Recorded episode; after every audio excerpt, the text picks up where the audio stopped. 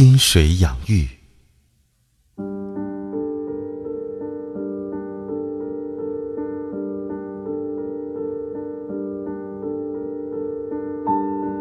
从南京回来，带回几块雨花石，拿出水晶杯、青罗盘，注入清水，一颗颗的养起来。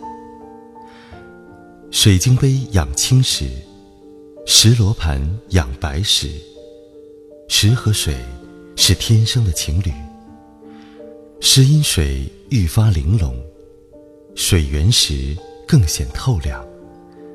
我的案头形成了一个小小的水里乾坤。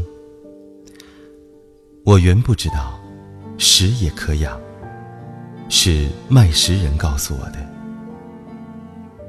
这杯子呼为石刻，盘子唤作石海，我的叫法。他说：“石头原是有生命的，会呼吸，有灵性。一块石用水养起来，它的纹理会变化。玉是石中的精品，玉不佩戴时，要用一颗子水养起来，才会通灵。”是为养玉，我也养了一块玉。他边说边从腰间取出一块淡绿色的心形玉，白天挂在腰上，晚上是要放在水里养的。你看，这上面的云雾，那块石是块玻璃底的翡翠，翠色均匀，不细看。几乎难以发现那些云雾，价值难以估计。以前它不是这样子的，刚拿到时翠色没有这么匀，也没这么润。我养了三十年，你买的吗？很贵。是啊，很贵很贵，贵的要用一生来记忆。他的眼忽然变得空洞，张大千世的长胡子在熏风里飘。也许你想不到，我年轻的时候并不像现在这样沉静。我有一颗动荡的心，爱冒险，爱赌。赌的最厉害的一次，就是为一块石头。那一年，我刚刚三十岁。我的家在云南腾冲，有一个很大的玉坊，就是择色、雕刻、加工玉石的作坊。我祖上一直从事这行。我的工作是每天盯着一块块石头，绞尽脑汁，看雕成什么最合适。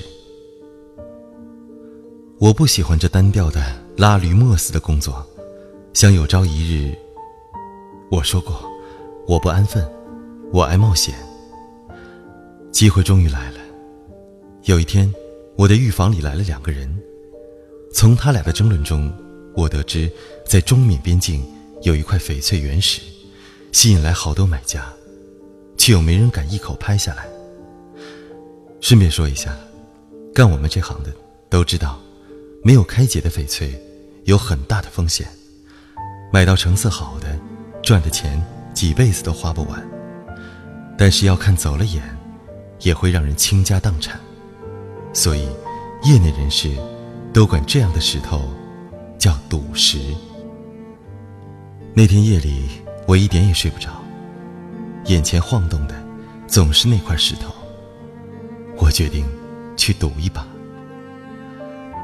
第二天一大早，我就出发了。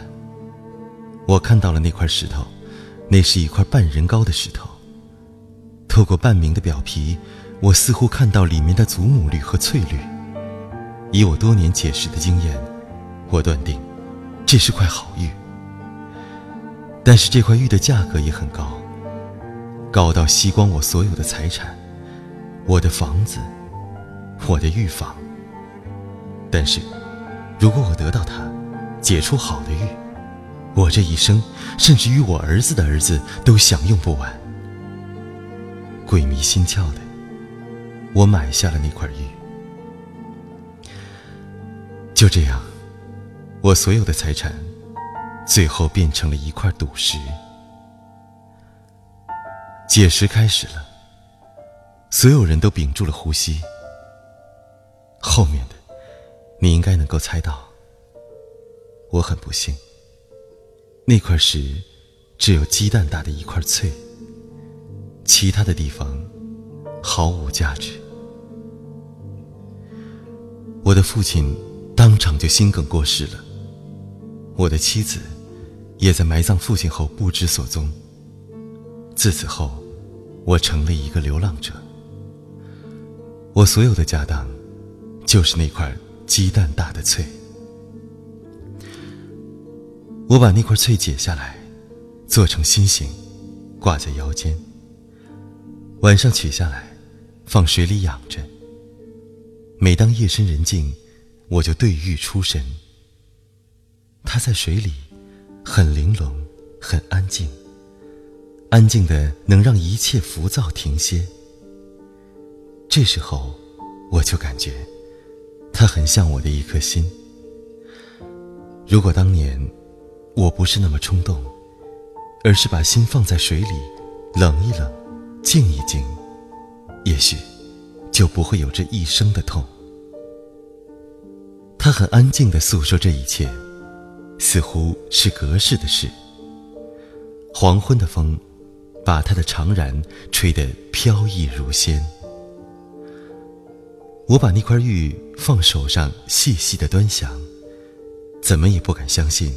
一块美丽的石背后，竟是一个悲欢离合的传奇。